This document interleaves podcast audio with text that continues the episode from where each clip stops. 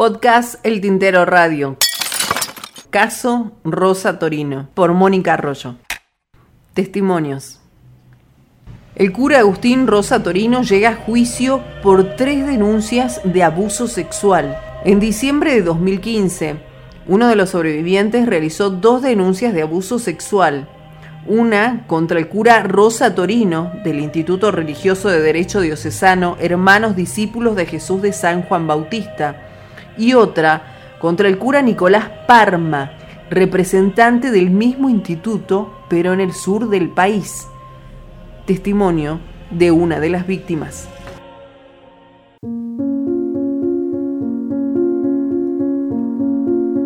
A la comunidad de hermanos discípulos de Jesús en el año 2019, teniendo 14 años de edad. Cuando ingresé, eh, fui al sur, a la provincia de Santa Cruz. Allí, con 14 años de edad, eh, encontré a quien fue mi, mi abusador, que es el, padre Felipe de Jesús Parma, conocido de su nombre eh, Nicolás Osvaldo Parma. él empezó a abusar de mí teniendo yo ya 14 años, 15 años.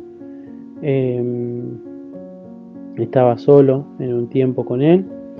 Eh, después, bueno, se fueron agregando a, la comunidad y a la casa donde yo estaba eh, más menores, o sea, estaban enviando mucho más menores. Llegamos a ser a 13 menores aproximadamente, a cargo del cura, ¿no? Eh, el cura, después de cada abuso que me hacía, él decía que era mi culpa, que que yo tenía la culpa de que él abusara de mí, que me hiciera lo que, lo que, lo que me hacía, ¿no? Eh, obviamente yo en ese instante, en ese momento, eh, no sabía lo que estaba pasando, no, podía entender eh, el horror que, me estaba haciendo. Y yo lo tomé como, como un juego, ¿no? Él mismo me decía que era un juego entre nosotros dos, que nadie se tenía que enterar unas situaciones muy difíciles, muy complicadas, en donde no solamente fueron abusos sexuales, sino abuso de autoridad, eran eh, muchos abusos, eh, donde un niño no, debería de pasar por todo eso, y menos de manos de, un cura. Este, ya te digo, por ejemplo, había veces que que él se levantaba de mal humor y como nosotros teníamos que hacer caso y demás, nos trataba como basura, como nos insultaba, nos gritaba, de, los mismos hermanos de comunidad o también de, personas eh, externas a la casa, nos decía, nos basureaba, hasta incluso nos amenazaba que si nos portábamos mal, o a mí me ha dicho que si contaba lo que, lo que pasaba entre nosotros, él me iba a abandonar en el sur. Entonces era muy difícil poder hablar, muy difícil poder confiar en alguien. Me estuve en secreto todo eso durante todos esos años que estuve allí en el sur. Hasta 2012, que finales 2012, principios 2013, me envían a Salta Capital. Allí conozco más de cerca al padre Agustín Rosatorino, que es el fundador de, la congregación. Yo siempre lo tuve como un padre, una persona de mucha autoridad, una persona que, que por medio de él hablaba Dios, hablaba del Espíritu Santo, cual había movido, supuestamente él decía, eh, la obra tan grande que, que, se estaba creando. Entonces, eh, yo realmente lo sentí como mi guía espiritual, lo sentí como mi padre, y tuve, le conté que me quería ir de la congregación y no me dejaba irme. Entonces eh, le, expliqué los reales motivos por cuál me quería ir y obviamente le dije todo respecto de mi abuso, de lo que habíamos pasado, la falta de, comida, eh, por ahí estábamos enfermos y no, ni siquiera se nos daba medicación, eh, muchas, muchas cosas que, que le fui contando que realmente él no le dio importancia cuando yo le termino de contar los abusos, tampoco se sorprendió de los hechos y más bien me dijo que, que esa era una debilidad del hermano, que yo tenía que perdonar y olvidar y que si algún día me iba de la comunidad eh, no dijera nada, que no ensucia el nombre, el renombre del sacerdote ni de la comunidad. Entonces me quedó ahí sonando, pero aún no estaba capacitado, por así decirlo, para darme cuenta de, cuál era el trasfondo de toda la situación que estábamos viviendo, que estaba viviendo en ese momento, hasta que él abusa de mí. Eh, yo le pido salir, ir al doctor, por un problema de hongos de humedad en la entrepierna, y él aprovecha esa situación para decirme que, que no era solamente eso, ¿no? que podía ser una enfermedad llamada varicocele con lo cual yo nunca había escuchado ese nombre, no sabía de qué se trataba, y él me dijo que me iba a examinar mis partes íntimas, que lo iba a hacer como un padre cuida a sus hijos.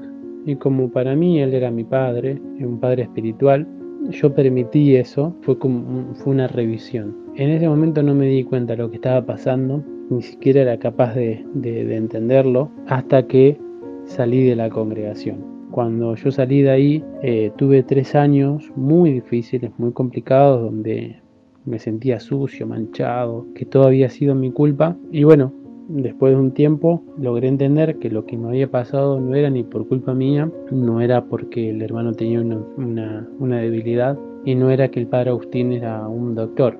No, al contrario, fueron todos abusos perpetrados, sabían lo que hacían y, ya lo venían haciendo, eh, que no fui el primero y, tampoco fui el último. Entonces eh, era una red constante de abusos sexuales que le pusimos fin. Por eso, bueno, al menos eso creemos y queremos que, sea el fin de, esta red. Eh, la realidad es que después de haber hecho la denuncia eh, me sentí un poco mejor. Empecé a entender que no lo hacía por mí, que lo hacía por todos los menores que estaban dentro de la comunidad y, para que nadie más pase por esto, hasta bueno, hasta llegar a hoy, donde estamos frente a un juicio. Eh, lamentablemente pasó mucho tiempo desde que hicimos las denuncias, pero seguimos entendiendo mm, que hoy lo primordial es que estas personas paguen por lo que hicieron y por aquellos niños que aquellos niños y jóvenes que también fueron abusados y que no fueron capaces de, poder hablar, de poder decir lo que les pasó.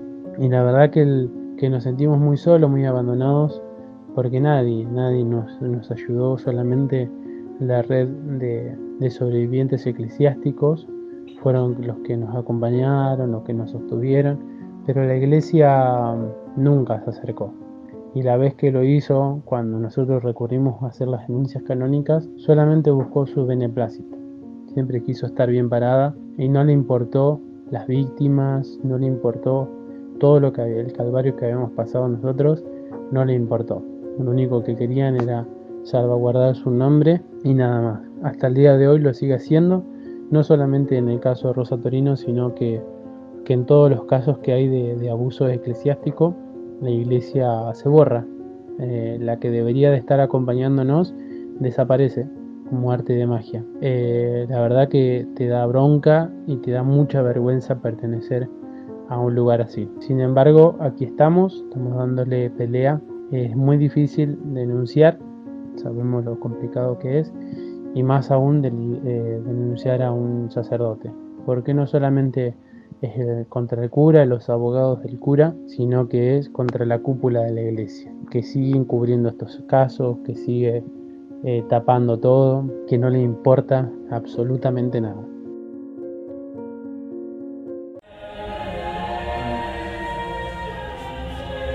En la provincia de Salta, Rosa Torino es el primer sacerdote de este rango que llega a juicio por abuso sexual. Hubo 30 denuncias canónicas que no llegaron a tribunales, pero que se tuvieron en cuenta en la investigación que realizó el Vaticano para cerrar en 2019 el instituto religioso al frente del cual estaba Rosa Torino. Otro ex novicio también realizó una denuncia por abuso sexual en 2015.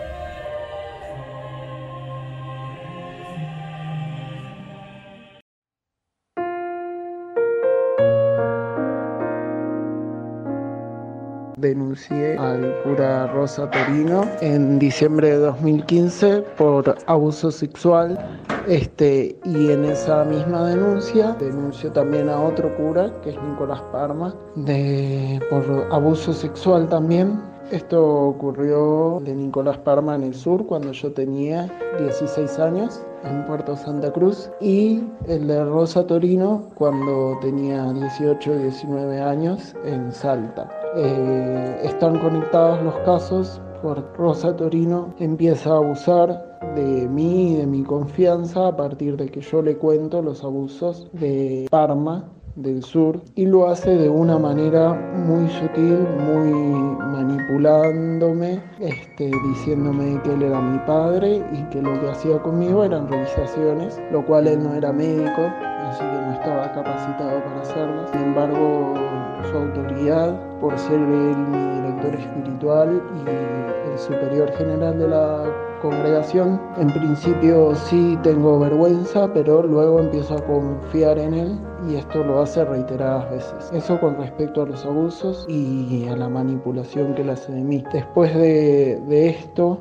yo salgo del instituto y empiezo a entender y a darme cuenta de muchas cosas que pasaban en la comunidad, de irregularidades y desórdenes que no iban en el orden de lo religioso ni de lo espiritual, sino más bien de delitos que cometían estas personas, abusando de la confianza, abusando del poder que tenían como superiores y también estafando a mucha gente económicamente y en su fe. Bueno, nos estamos preparando para el juicio. El día 25 eh, tenemos declaración las víctimas en la ciudad de Salta y esperamos que sea un juicio correcto, que los señores jueces logren entender, que tengan un buen trato con nosotros, que todos estos años fue difícil la comunicación con el juzgado de Salta, que no hemos recibido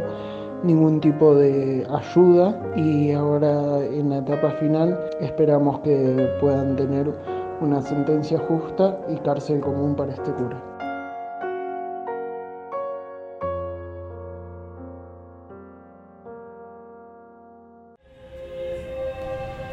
Una ex monja, Valeria Zarza, denunció al cura abusador pero recibió una contradenuncia para desacreditarla proveniente de la sobrina de un sacerdote amigo de Rosa Torino.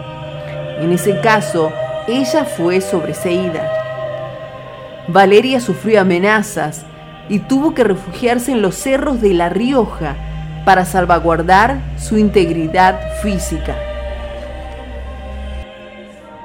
Eh, ahí comenzó un tiempo donde nos, me, insultaban mucho, me amenazaban, especialmente la gente que, estaba con el padre Rosa. El padre Rosa los convencía de que era una pobre víctima y que nosotros éramos los malvados, los hijos de Satanás, los hijos del diablo, que los judas, que nos íbamos a terminar condenando por lo que estábamos haciendo. Entonces nosotros continuamos, de todos modos aparecieron más testigos, más gente que quería contar. No todos quisieron denunciar, algunos por miedo, por coacción de sus familiares o seres queridos también también eh, muchos no querían que sus esposas o sus esposos supieran lo que había pasado, que algunos hermanos de comunidad se fueron en el año 97, 98, desde ese momento hubo abusos dentro de la congregación. Entonces hoy en día, después de 20 años, remover todo eso les costaba. Algunos salieron de testigos, otros no. Y, de, y en medio de todo eso, bueno, a mí me ponen una denuncia como que yo era la abusadora y me tengo que ir este, a, a vivir a a La Rioja porque no paraban las amenazas, los insultos eh, y ahí ya me asusté. Le pusieron una bomba en esa época, me acuerdo también al, padre Juan Jotayán, que es uno de los principales testigos de la causa. Entonces ahí ya me asusté y, me refugié, informando a la fiscalía obviamente, me refugié en la montaña en La Rioja por dos años viví ahí. Después, cuando todo se fue calmando, bajé a Buenos Aires y volví a solicitar eh, que los fiscales pidan por favor la elevación a juicio, porque cuando esto ya fue para el año 2019, eh, cuando eh, el juez Figueroa firma para sacar a Rosa de la cárcel, también firma más tarde, mucho tiempo después, para que, mm, digamos, no, no se eleve a juicio la causa porque ah, no había una buena investigación, porque había fallos graves, inventan cualquier cosa para que no se eleve a juicio. Volvemos a pedir esa elevación a juicio, la fiscal Siemens vuelve a solicitarla y bueno, ahora llegamos por fin después de seis, de seis largos años con muchas cosas transcurridas en el medio al 25 de junio, que es donde em, comienza el juicio al padre Agustín Rosa por abuso sexual. La expectativa que nosotros tenemos para este juicio es que se le dé una condena ejemplar, pero no solamente por, por nosotros, sino porque lastimó a muchísima gente, a muchísima gente, de todas formas. Eh, y tiene que haber un alto para los sacerdotes abusadores. Alguien tiene que decirle, basta, no son los dueños